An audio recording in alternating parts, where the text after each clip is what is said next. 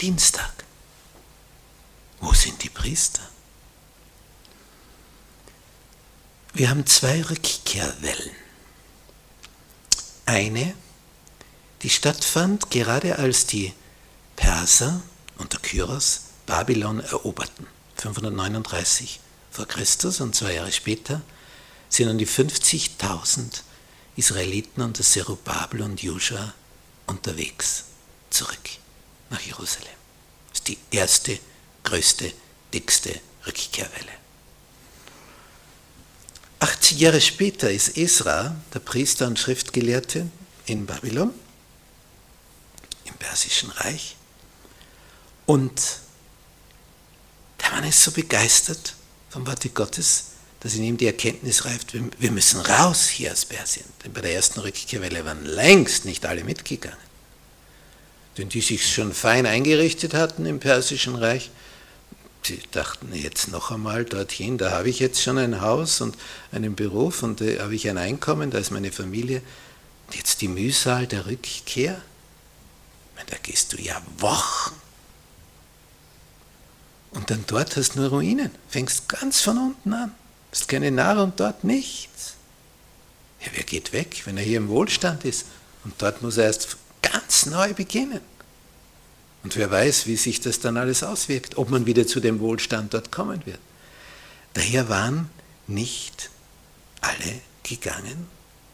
Und Esra ermuntert jetzt zu einer zweiten Rückkehrwelle, aber bei dieser Rückkehrwelle, das sind jetzt lauter solche, die haben Israel gar nie gesehen.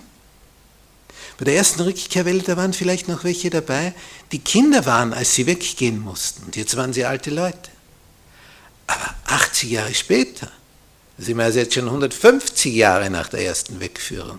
Ja, das stell dir mal vor, 150 Jahre.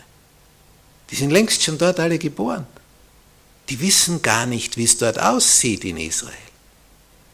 Die gehen also noch einmal schwerer weg, für sie ist die Heimat dort in Babylonien. Zweistromland, im Land Sinea. Nun, hier in Kapitel 8 vom Buch Esra werden die aufgezählt. Und dann versammeln sie sich, die da rückkehren wollen in der zweiten Welle. Es waren vielleicht noch 2000, wo vorher 50.000 waren. Und da heißt es jetzt in Vers 15, und ich versammelte sie an dem Fluss, der nach Ahava fließt, und wir lagerten dort drei Tage lang. Sie versammeln sich am Fluss, denn da gibt es Wasser, aus dem man trinken. Damals konnte man aus dem Fluss trinken. Wenn du das heute machst, bist du tot. Und ich schaute mich um unter dem Volk und den Priestern, aber ich fand keinen, steht da, keinen von den Söhnen Levis dort. Die Leviten, nicht ein einziger geht mit. Normales Volk, ja, die sind da. Aber von der geistlichen Elite nichts, nichts. Er schreibt, ich fand keinen von den Söhnen Levis dort. Er traut seinen Augen nicht.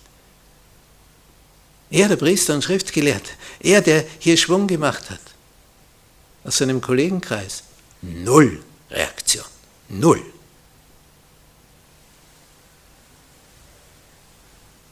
Jetzt holt er sich Oberste, verständige Männer, und diesen gab ich Befehl geht herum, zurück, geht in die und die Ortschaft, wo die also angesiedelt waren.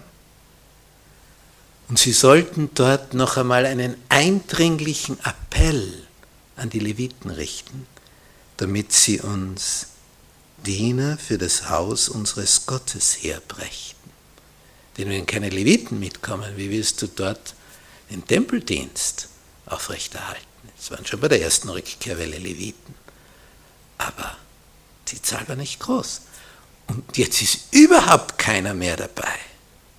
So ist die Zahl zusammengeschmolzen auf 0,0. Wo sind die Priester? Aber Israel ist nicht dabei bewenden, sondern der gibt Gas. Der schickt Leute hin, sagt, was ist? Also macht euch auf, Freunde, wir kehren zurück ins Heimatland. Dort ist der Tempel, dort gehört der Levit hin, nicht da ins persische Reich.